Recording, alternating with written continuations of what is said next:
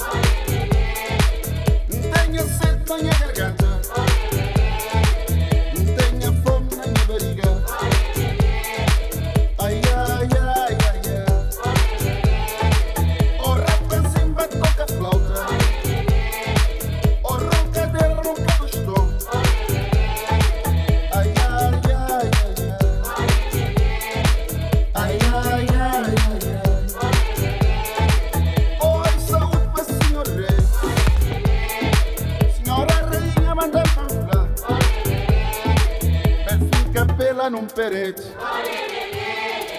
Ai, ai, ai,